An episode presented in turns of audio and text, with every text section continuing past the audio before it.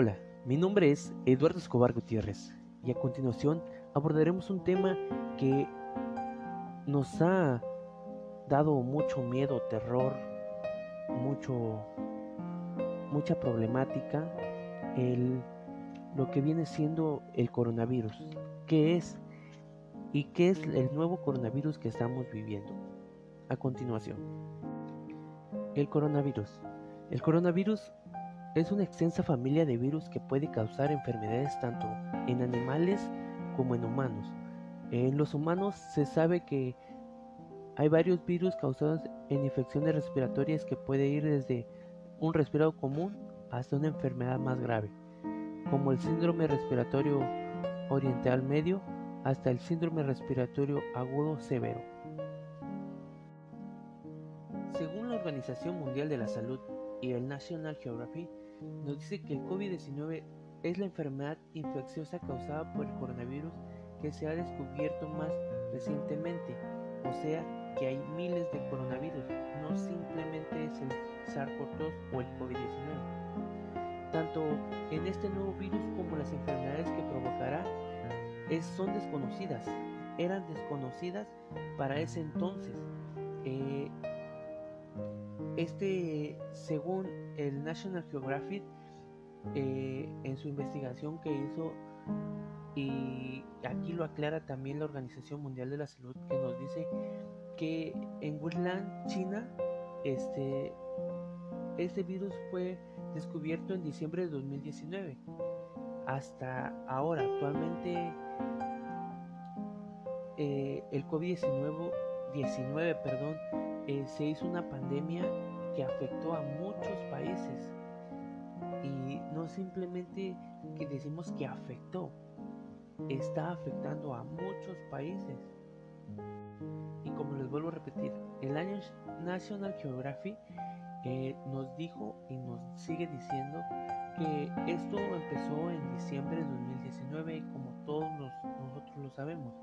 Eh, esto empezó porque muchos de las personas de China se empezaron a sentir mal, se empezaron a sentir fiebre, dolor de cuerpo, eh, falta de respiración, no apetito, eh, lo que viene siendo como si fuera una pulmonía, donde ellos, muchos de ellos pensaron que, que esto pues era una simple gripa o algo, un contagio normal. Entonces, eh, cuando vieron que empezaron los brotes y brotes en China, eh, como es un país donde, digamos así, lo que dice el gobierno se hace, eh, desgraciadamente ahora China, del tanto riesgo que tenía de COVID-19, lo alcanzó a disminuir, a dejarlo por los suelos este de pero ¿por qué? Porque en China se cuidaban. Si les decían usen el cubreboca, ellos usaban el cubreboca. No había quien usara el cubreboca. Si tenías los síntomas, ellos, la misma autoridad iba.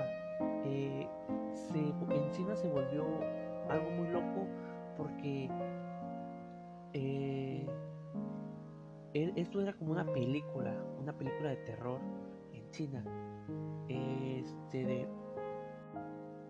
esto se derivó porque en China tiene un, mercado donde venden todo tipo de, especies marítimas y ahí mismo hay quien vende culebra, serpiente, eh, animales exóticos, que digamos así, para su comida de ellos. Entonces, ellos al darse cuenta que la mayoría de las personas que traían esa infección eran porque se habían contagiado en ese mercado y fue que ellos investigaron y llegaron a una investigación donde dieron a conocer que esta enfermedad se derivó a través de un murciélago o de los murciélagos. Y a continuación eh, escucharemos eh, un poco de lo que dice National Geographic cómo es que esta enfermedad apareció para que no crean que lo que yo estoy diciendo es pura charlatería y, digamos así de que no, este no conoce o no sé qué. es las investigaciones que, que nos llevan a todo esto.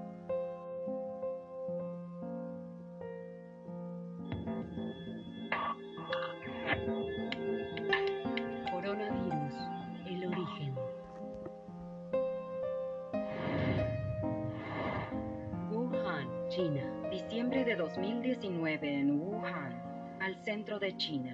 Algo extraño sucede con sus habitantes. La gente se enferma repentinamente, como es el caso del padre de Wang Wei. Cuando mi padre se enfermó, al principio no nos preocupó demasiado. Tenía fiebre, debilidad y pérdida del apetito, además de dificultad para respirar. Con la idea de que era un episodio de gripe invernal, la familia de Wang Wei apostó a lo seguro y lo llevó al hospital. Nos dijeron que sería neumonía. En el hospital había una gran cantidad de casos iguales al del padre de Wang Wei. Los médicos comenzaban a alarmarse.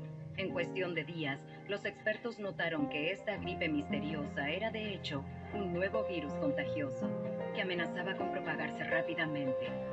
Los científicos en China intentan determinar si la nueva cepa de un virus causa un brote de neumonía en la ciudad de Wuhan. Los científicos de todo el mundo comenzaron a trabajar aunando fuerzas para comprender este nuevo virus, de dónde provenía, cómo se comportaría y lo más importante, qué podía hacerse para detenerlo. A finales de diciembre, las autoridades sanitarias de Wuhan habían informado 27 casos de neumonía ante la Organización Mundial de la Salud. Aunque no todos revestían gravedad, había algo que sí era común a todas las víctimas, lo cual encendió la alarma.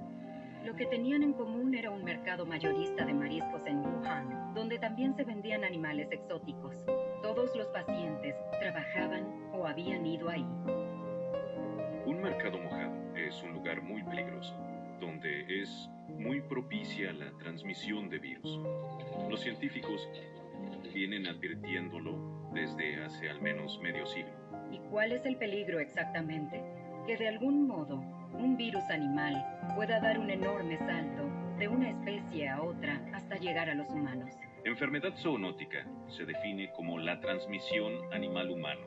En un mercado mojado puede haber más de 100 especies de animales vivos bajo un mismo techo.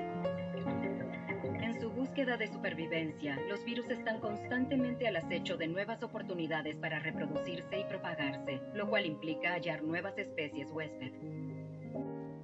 Y así es como nosotros estamos viviendo esto que derivó de, digamos así, de los chinos para todo el mundo, no simplemente, simplemente en México. Eh, todo el mundo está viviendo esto y lo más común que ha estado sonando es de que el presidente de Estados Unidos, el famoso Trump, eh, tuvo la enfermedad y de la noche a la mañana con medicamentos, etc., salió. Y se supone que en la Casa Blanca es donde hay más alto contagio de, esto.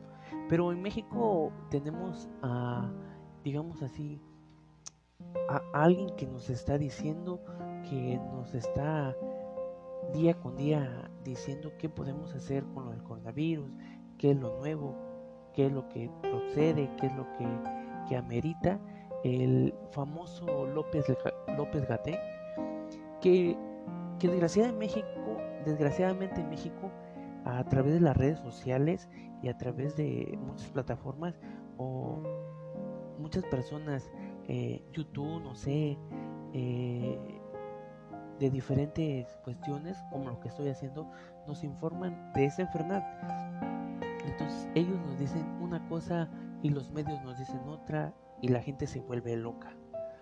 Eh, lo que Gaté nos dice es de que así, aunque ya esté la vacuna y la estén vendiendo, eh, en un episodio de noticias, él habla de que no nos pongamos la vacuna, de que la vacuna más sonada y la más, más avanzada es la rusa, que esta vacuna rusa ya ha tenido un gran éxito y lo dicen también el, este, el doctor Alfredo Jaffe, geo, geopolítico, él nos dice que, que de todas las vacunas, la más eficiente y la más la más que ha pegado y que está más sonada es la vacuna rusa y la china.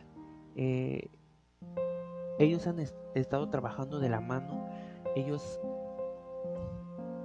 eh, se saltaron según el,